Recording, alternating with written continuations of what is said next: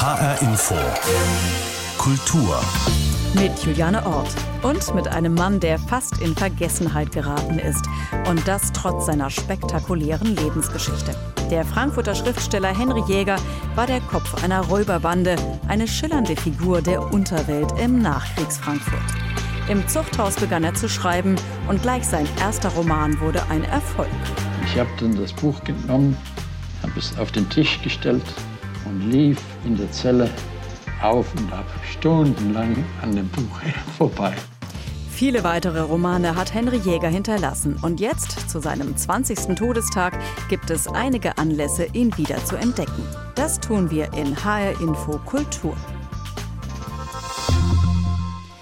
Aber erstmal gucken wir auf, ja was wohl, Corona. Corona ist allgegenwärtig.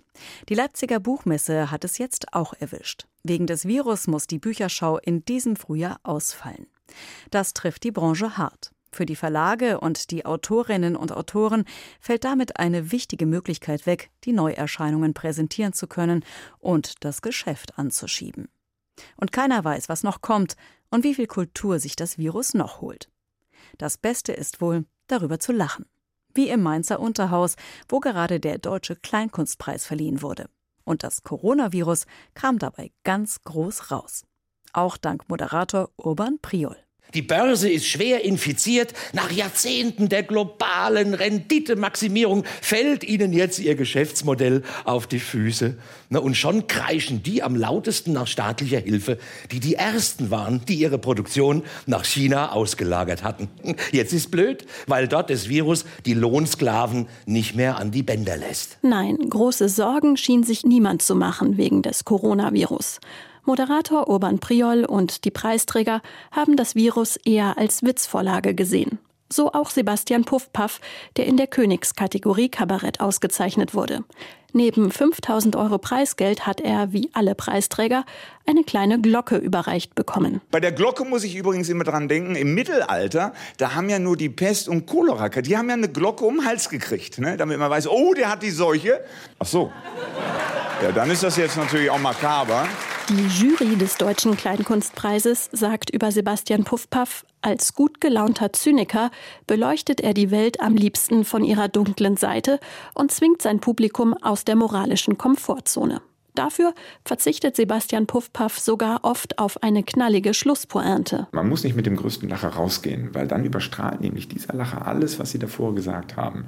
Und ich habe dann für mich irgendwann mal beschlossen, du machst den größten Lacher einfach vorne und dann gehst du hinten einfach mit einem Dankeschön raus. Weil auf einmal sitzt man da what? Ich habe am Anfang eigentlich nur platt gelacht, aber er meinte das damit. Also sie haben eine höhere Form der Reflexion. Seinen Auftritt beim Deutschen Kleinkunstpreis hat Sebastian Puffpaff unter anderem genutzt, um politisch höchst unkorrekt auf die Ungleichbehandlung von Männern und Frauen hinzuweisen. Ein Thema, das auch die Gewinnerinnen der Sparte Lied, das Duo Suchtpotenzial, umgetrieben hat. Sie finden es ungerecht, dass in Popsongs nur Frauen besungen werden. Sie wollen das nun ändern. Klaus Dieter,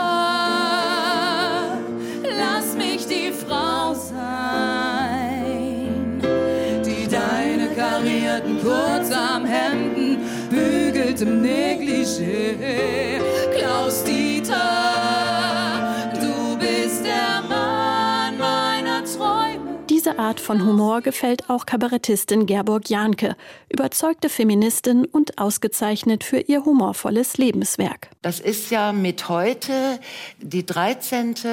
Ehrenglocke. Ich bin quasi die 13. Fee. Ja, die anderen zwölf Glocken, also die sind alle an Jungs. Äh, mhm. Was ist denn da passiert? Ist das so was Katholisches? Erstmal die zwölf Jünger abfrühstücken und dann. Frauen sind im Kabarettbereich nach wie vor selten. Das zeigt der Deutsche Kleinkunstpreis immer wieder. Der Preis in der Sparte Kleinkunst ging an den französisch-deutschen Komödianten Alphonse. In Frankreich, also wenn du erzählst, du hast einen Humorpreis bekommen in Deutschland, also das nimmt keiner ernst. Das ist Mareike Gries war bei der Verleihung des Kleinkunstpreises im Mainzer Unterhaus dabei und hat berichtet. Der Gröschatz, der größte Schriftsteller aller Zeiten, das war sein Spitzname. Heute ist Henry Jäger den meisten kein Begriff mehr. Aber in den Nachkriegsjahren war sein Name ständig in den Schlagzeilen.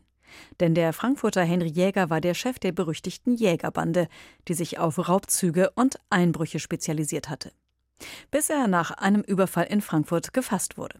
Im Gefängnis begann er dann unter widrigen Umständen zu schreiben und wurde zu einem gefeierten Schriftsteller. Vor 20 Jahren ist Henry Jäger gestorben. Riccardo Mastrocola hat sich auf die Spur des Mannes begeben, der vom Gauner zum Literaten wurde. Henry Jäger war Chef der wohl klügsten und raffiniertesten Bande der Bundesrepublik, schrieb der Spiegel 1955. Zu dem Zeitpunkt war Jäger schon hinter Gittern, verurteilt zu zwölf Jahren Haft. Absitzen musste er davon aber nur acht, oder genauer gesagt sieben Dreiviertel. Henry Jäger selbst 1963 in einem Interview mit dem Hessischen Rundfunk. Wieder frei und längst berühmt, der Mann, der im Zuchthaus zum Schriftsteller geworden war. Meine sogenannte Zuchthaus-Story scheint mir in den letzten Tagen etwas zu sehr in den Vordergrund zu rücken. Ich habe versucht, Kunst zu schreiben und ich werde das weiterhin tun. 1927 wird Henry Jäger als Karl-Heinz Jäger in Frankfurt geboren und erlebt das Dritte Reich als Kind, den Krieg als Jugendlicher, die Wirren danach als junger Mann jobbt bei der US-Armee als Laborassistent, wird nicht, wie er hofft, zum Medizinstudium zugelassen. Geld verdient er auf dem Schwarzmarkt und damit beginnt auch seine Karriere als Dieb, der später mit seiner Jägerbande rund 70 Raubzüge macht, die Polizei immer wieder an der Nase herumführt, bevor er 1954 nach einem missglückten Überfall verhaftet wird und irgendwann im Gefängnis zu schreiben beginnt. Ich habe dazu drei, vier Jahre täglich vier bis fünf Stunden in meiner freien Zeit, nachts und auch morgens, bin manchmal um vier Uhr aufgestanden am Morgen, auf Toilettenpapier meine Stilübungen äh, niedergelegt. Und nach etwa drei Jahren spürte ich, dass ich die Dinge in den Griff bekomme, dass ich wirklich aussagen kann, was ich auszusagen hatte. Dabei darf er im Gefängnis nichts lesen oder gar schreiben, auch hat er kaum Kontakt zu anderen Häftlingen. Trotz dieses psychischen Drucks gelingt es ihm mit Bleistiftstummeln eine Seite nach der anderen zu füllen und die Geschichte nach draußen zu schmuggeln. 1962 erscheint dann sein erstes Buch Die Festung über Flüchtlinge im Nachkriegsdeutschland. Es wird sofort zum Erfolg und bald verfilmt mit Hildegard Knef und Martin Held in den Hauptrollen. Auch sein zweites Buch beginnt er noch im Gefängnis, da schon mit Erlaubnis der Gefängnisleitung, die Rebellion der Verlorenen. Ich wollte in diesem Buch darstellen, wie können normale junge Menschen zu einem Verbrechen kommen. In seinem dritten Buch Die bestrafte Zeit schreibt er über einen Häftling und seinen Alltag hinter Gittern. 1964 liest er daraus vor. Labitzke lag lange wach. Wie eine riesengroße Kuppel schien sich die Dunkelheit über ihm zu wölben. Eine unbestimmbare Furcht beschlich ihn. Es war, als ob die Dunkelheit ihn belauerte. Mit diesem Roman erzwingt Jäger eine gesellschaftliche Debatte über die Zustände in den deutschen Gefängnissen. Später ist er für die Frankfurter Rundschau tätig. 1965 zieht er in die Schweiz, in die Künstlerkolonie Ascona am Lago Maggiore, schreibt noch viele Jahre weiter und stirbt dann im Jahr 2000. Was bleibt, ist vor allem eine beeindruckende Karriere vom Meisterdieb zum Künstler und die Begeisterung der Kritiker für seine ersten Romane. Er sei ein erstklassiger Erzähler. Riccardo Mastrocola über den Gangster und Schriftsteller Henry Jäger. Der Frankfurter Autor ist fast in Vergessenheit geraten, aber zu seinem 20. Todestag rückt er wieder ins Blickfeld. Das Schauspiel Frankfurt zeigt ein Stück über Henry Jäger. Eines seiner Bücher ist neu aufgelegt worden und ein Roman über sein Leben ist erschienen. Gröschatz lautet der Titel. Größter Schriftsteller aller Zeiten. Es ist eine Mischung aus Roman und Biografie. Und geschrieben hat es Jakob Stein. Und mit ihm habe ich über das Buch und den Protagonisten gesprochen. Ich wollte von ihm wissen, wo denn diese Bezeichnung herkommt, größter Schriftsteller aller Zeiten. Die Bezeichnung hat er von seiner Frau bzw. seiner Frau und engsten Freunden bekommen, die ihn anfänglich wahrscheinlich damit auch so ein bisschen, ja, ich möchte mal sagen, auf die Schippe vielleicht auch nehmen wollten. Aber mit der Zeit fand er das wohl auch doch ihm zugehörig, dass er Grö-Schatz genannt wurde und hat es dann irgendwann auch akzeptiert. Gröschatz, die Bezeichnung haben Sie auch übernommen für den Buchtitel. Was fanden oder was finden Sie an Henry Jäger so faszinierend? Das ist eine einmalige Lebensgeschichte, also die so wechselhaft war und so bunt und so außergewöhnlich. Dieses Auf und Ab und immer wieder ja aufstehen auch und immer wieder etwas anpacken und etwas Neues machen, das ist schon etwas, was mich an ihm total fasziniert hat. Er war der Chef der Jägerbande. Die Raubzüge, die diese Bande gemacht hat, die waren spektakulär. Was war die Masche der Jägerbande? Es war immer so, dass sie sehr, sehr gut vorbereitet waren und der eigentliche Raubzug dauerte nur wenige Minuten. Und sie haben sich meist auch äh, sehr lukrative Ziele ausgesucht. Also sie sind jetzt nicht nur wegen, ich sag mal, Kleinigkeiten irgendwo hingefahren, sondern wenn sie irgendwo hingefahren sind, dann sollte es sich auch lohnen. Irgendwann war dann aber Schluss. Henry Jäger wurde gefasst und zu zwölf Jahren Zuchthaus verurteilt. Warum ist die Strafe so hoch ausgefallen? Das war auch genau der Punkt, der ihn damals so enorm getroffen hat. Zwölf Jahre Zuchthaus war für die Zeit auch eine unglaubliche Strafe, wenn man sich zurückversetzt, dass damals, ich sag mal, Täter aus dem Dritten Reich, wenn sie überhaupt vor Gericht gestellt wurden, mit Bewährungsstrafen oder wenn überhaupt mit zwei, drei Jahren Zuchthaus davonkamen. Und er wurde für sein Vergehen am Eigentum, und das war ja vielleicht auch der neue Wert in der Wirtschaftswunderzeit, das Eigentum zählte viel mehr als ein, vielleicht noch ein Menschenleben. Und ja, man hat seine Taten dann aufsummiert auf zwölf Jahre Zuchthaus. Und er empfand das natürlich als ein wiederholtes Verbrechen an ihm selbst als Person. Also sein erstes Verbrechen an ihm bezeichnete er seine Einberufung in den Zweiten Weltkrieg mit 17 Jahren. Und das zweite war dann eben dieses wahnsinnige Urteil gegen ihn. Er hat sich aber nicht unterkriegen lassen. Er hat dann im Zuchthaus angefangen zu schreiben mit einem Bleistiftstummel, den er sich organisiert hat auf Toilettenpapier. Und das Buch, das Henry Jäger dann geschrieben hat, Die Festung, das ihn auch berühmt gemacht hat, das handelt ja vom Schicksal einer Flüchtlingsfamilie im Nachkriegsdeutschland, die keinen Fuß auf den Boden bekommen, so sehr sie sich auch anstrengen. Haben Sie eine Erklärung dafür, warum er dieses Thema gewählt hat? Im ersten Moment konnte ich es mir auch nicht erklären, weil jemand, der unter diesen Bedingungen anfängt zu schreiben, von ihm erwartet man, dass er natürlich über sein persönliches Schicksal äh, jetzt ein Buch verfassen wird. Und es war sicherlich auch so, dass er natürlich nicht sofort mit diesem Roman begonnen hat, sondern er hat es später auch mal so beschrieben, dass er die ersten Jahre wirklich Schreibübungen bei sich in der Zelle vollführt hat auf das Toilettenpapier. Er hat lange seine Sprache gesucht, so hat er es später einmal genannt. Und als er diese Sprache dann gefunden hat, diese Ausdrucksweise, dann fing er an, dieses Buch zu schreiben, was ja dann auch vielleicht so ein bisschen symbolisch für sein gesamtes Werk steht. Es geht um die Außenseiter, es geht um Randfiguren, es geht um Personen, die in dieser Gesellschaft nicht ankommen und die somit auch von der Gesellschaft ausgesondert werden. Hat er sich selber denn auch so gesehen, als Randfigur, als jemand, der gesellschaftlich nicht wirklich ankommt? Ja, absolut. Er sah sich immer als ausgegrenzt an, als nicht willkommen, nicht zugehörig. Er hatte immer auch so das Bild beschrieben einer Gesellschaft, also wirklich einer Gesellschaft von Personen, die ihm sozusagen die Tür nicht öffnen, also die ihn nicht eintreten lassen. Das taucht immer mal wieder auf, so als Bild auch in seinen Büchern. Er hatte ja dann wirklich den ganz großen Erfolg. Er hat dann als gefeierter Schriftsteller in Ascona in der Schweiz gelebt, in der Künstlerkolonie zusammen mit vielen anderen Schriftstellern hat er Abende da zusammen verbracht und gesessen, war Teil dieser Gesellschaft, aber offenkundig nicht so richtig. Nein, auch dort war er dann wiederum ein Sonderling. Also in Ascona muss man sich so vorstellen, da lebten natürlich damals so ein bisschen die Hot Volley. Also sehr etablierte Künstler wie Erich Maria Remarque oder Max Frisch oder Friedrich Dürrenmatt lebten in der näheren Umgebung, Goloman. Und da war er natürlich als der verurteilte Bankräuber wiederum ein Exot und wurde erstmal wahrscheinlich eher so als ja das Unikum eingeladen. Also nicht so sehr wegen seines künstlerischen Schaffens, sondern also sag mal so, Künstler hatten die dort genug, aber noch keinen verurteilten Bankräuber.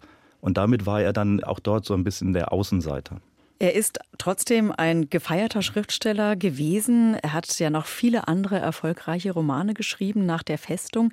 Und da frage ich mich, das ist so eine spektakuläre Lebensgeschichte. Es sind gute Bücher. Warum ist der Mann jetzt dann doch fast in Vergessenheit geraten?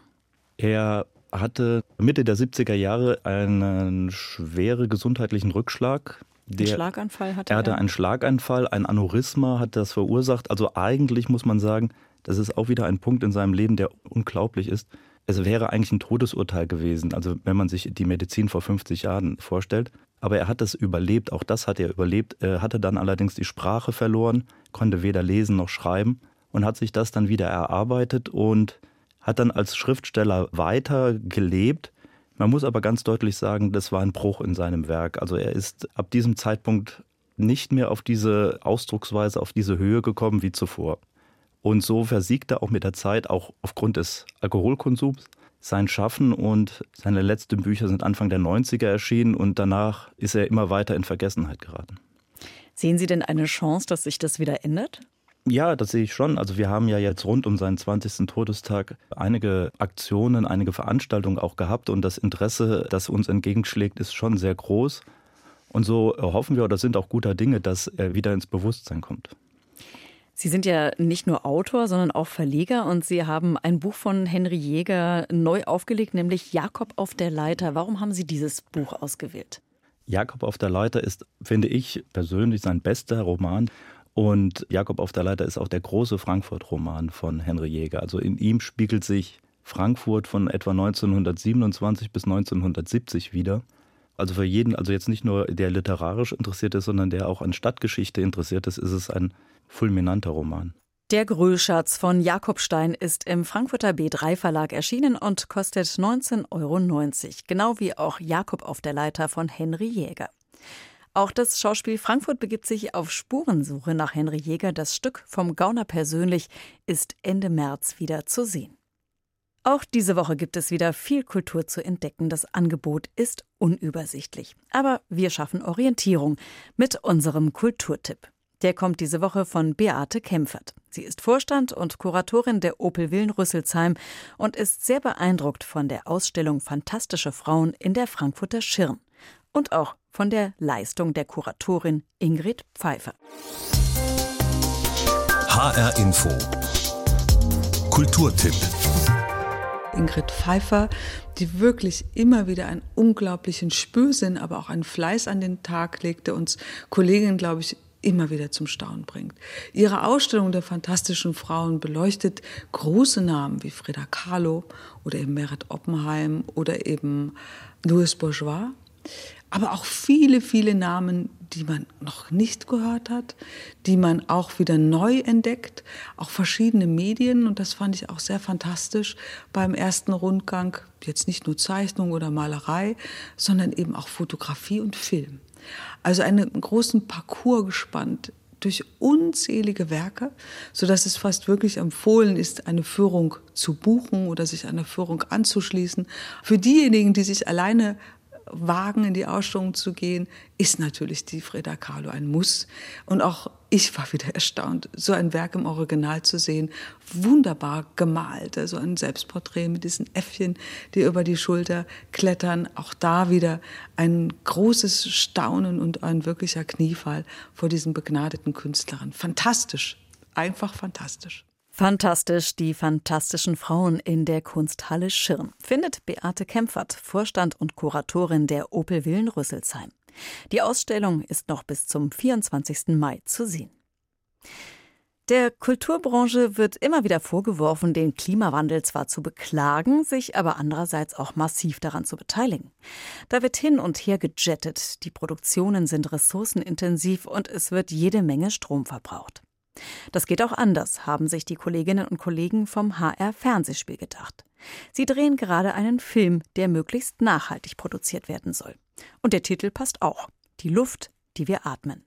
Jutta Nieswand hat sich angesehen, wie Green Shooting funktioniert. Gut, dann Achtung, Ruhe bitte zum Drehen. Und Ton ab. 15.1, die 2. Im Keller der Jugendherberge Oberreifenberg. Katja Stut macht in ihrer Rolle als Altenpflegerin eine Zigarettenpause. Für die Schauspielerin aus Hamburg nichts Ungewöhnliches, anders als ihre Bahnfahrt zum Drehort mit anderthalb Stunde Verspätung. Bei also 90 Prozent meiner Zugfahrten ist irgendwas. So. Und das nervt einfach wahnsinnig, weil es einfach mit Lebenszeit zusammenhängt. So. Die Alternative Fliegen ist natürlich nicht toll wird äh, vermieden, finde ich auch in Ordnung. Auto lasse ich mir noch nicht ganz ausreden. Also wenn jetzt das weiter so geht, dass man da seine Nächte in der Bahn verbringt, dann äh, würde ich tatsächlich auch mit dem Auto noch fahren wollen. Mit der Bahn statt mit dem Flugzeug anreisen, das ist eine der Vorgaben für das Green Shooting, mit dem Produktionsleiter Dominik Diers den Film Die Luft, die wir atmen, möglichst umweltschonend produzieren will. Beispielsweise haben wir hier einen Stromverteiler, den wir von der Stadt bekommen, statt einem Aggregat mit viel Diesel wir haben viel LED-Licht statt die großen äh, Brenner und die großen Lampen. Wir achten im Bau auf umweltverträgliches Material, regionales beim Catering. Da nehmen wir auch ein bisschen mehr Geld in die Hand. Und wir haben vor allem einen Green Consultant vor Ort, der die Kollegen berät. Dieser Green Consultant ist Robert Hertel. Sein Job ist es, darauf zu achten, was in der Filmproduktion nachhaltiger gestaltet werden kann. Und da gibt es viele Stellschrauben, sagt er, wie ein kleinerer Fuhrpark, weniger Fleischkonsum und Verzicht auf Pappbecher. Das ist insofern ein größerer Aufwand, als dass man erstmal sehr viel darüber nachdenken muss, was können wir überhaupt ändern und wie können wir das ändern. Es ist an manchen Ecken und Enden auch teurer, Allerdings sind viele zunächst teurere Dinge häufig nur einmalig teurer und dann auf lange Frist letztlich günstiger. So wäre die Anschaffung eines Hybridwagens erstmal teurer, aber auf Dauer im Verbrauch günstiger als ein Benziner. Ursprünglich kommt die Idee des Green Shooting aus den USA, sagt Produktionsleiter Dominik Diers. Arnold Schwarzenegger soll der Initiator gewesen sein. Dominik Diers selbst ist durch Kollegen darauf gestoßen und gleich Feuer und Flamme gewesen. Bei den Dreharbeiten geht es jetzt darum, die CO2-Bilanz zu reduzieren. Im Prinzip ist es so, dass sich jeder mal selber überprüft und nachdenkt. Damit würde ich sagen, lässt sich schon 40 Prozent abbauen. Wir haben ja Hotels immer, wenn ich einen Schauspieler fliegen lassen würde, kann der relativ zeitnah kommen. So muss er übernachten. Was heißt die Übernachtung? Wir versuchen Hotels zu finden, die vermeintlich klimaneutral sind. Das ist aber auch schwierig. Letztlich muss also immer wieder abgewogen werden, wie kann umweltschonender gearbeitet werden, ohne dass der Film oder Mitarbeiter darunter leiden. Schauspielerin Katja Stut findet es beispielsweise gut, dass jetzt weniger Müll am Set anfällt. Doch sie sagt auch: Ich bin jetzt ein paar Tage hier, ich drehe jeden Tag und wenn ich einen Tag frei habe, bleibe ich hier. Wenn ich zwei Tage frei habe, fahre ich sehr wohl zurück. Das hat aber nichts mit der Umwelt zu tun, sondern ich habe zwei kleine Kinder. Da muss ich halt wirklich gucken, dass ich den Spagat hinkriege zwischen grüner Bilanz und einfach auch berufstätige Mutter, die kleine Kinder hat und auch sehen möchte und die soll auch was von ihrer Mutter haben. Jutta Nieswand über die Dreharbeiten zum Film Die Luft, die wir atmen, der gerade vom HR produziert wird und zwar möglichst nachhaltig. In den USA läuft der Kampf der demokratischen Präsidentschaftskandidaten. Wer soll gegen Donald Trump antreten? Der Senator Bernie Sanders weiß, dass nicht nur der Inhalt zählt, sondern auch die Show. Deshalb hat er sich prominente Unterstützung geholt von Rappern. Und zwar von den bewährten Public Enemy. Katharina Wilhelm berichtet. Sie sind seit den 80er Jahren besonders bekannt für sozialkritische Texte. Fight the Power, kämpft gegen die Mächtigen heißt das bekannteste Stück, das Motto quasi des Abends. Auf den ersten Blick passen die systemkritischen Rapper mittlerweile auch in ihren 50ern und Sanders vielleicht nicht zusammen. Doch die Botschaften, die Texte ähneln sich durchaus. Es geht um Polizeigewalt, Rassismus, Armut. Themen, die die Rap-Gruppe in ihren Liedern aufgreift und Bernie Sanders im Wahlkampfprogramm hat. Sanders verspricht zum Beispiel, Rassismus zu bekämpfen und die Einwanderungspolitik im Land zu verändern. Immigranten sollten nicht mehr so dämonisiert werden, forderte er an dem Abend. I will not allow the continuation of the demonization of immigrants in this country. Es sind diese Versprechen, die Sanders eine große Gefolgschaft bei den Latinos, aber auch bei den Schwarzen in den USA eingebracht haben. Sanders hat aus seinem Vorwahlkampf im Jahr 2016 gelernt. Zu weiß sei seine Kampagne gewesen, zu wenig sei er auf das Thema Rassismus eingegangen. Das hat sich nun geändert. In Los Angeles lässt er zum Beispiel auch Black Lives Matter Aktivisten zu Wort kommen.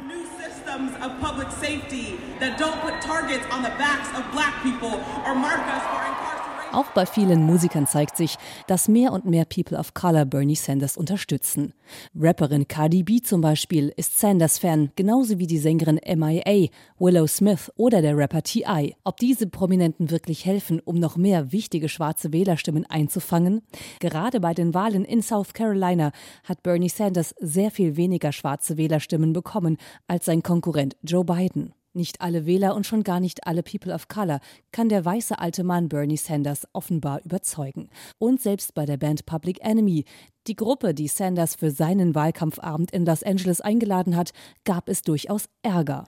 MC Flavor Flav wollte den Namen seiner Band nicht im Zusammenhang mit der Sanders-Kampagne lesen. Gründungsmitglied Chuck D trat aber trotzdem auf und feuerte kurzerhand seinen Bandkollegen nach 37 gemeinsamen Jahren. Katharina Wilhelm über Bernie Sanders und seine Unterstützer im Kampf um die Präsidentschaftskandidatur der Demokraten in den USA. Das war HR Info Kultur. Mein Name ist Juliane Ort.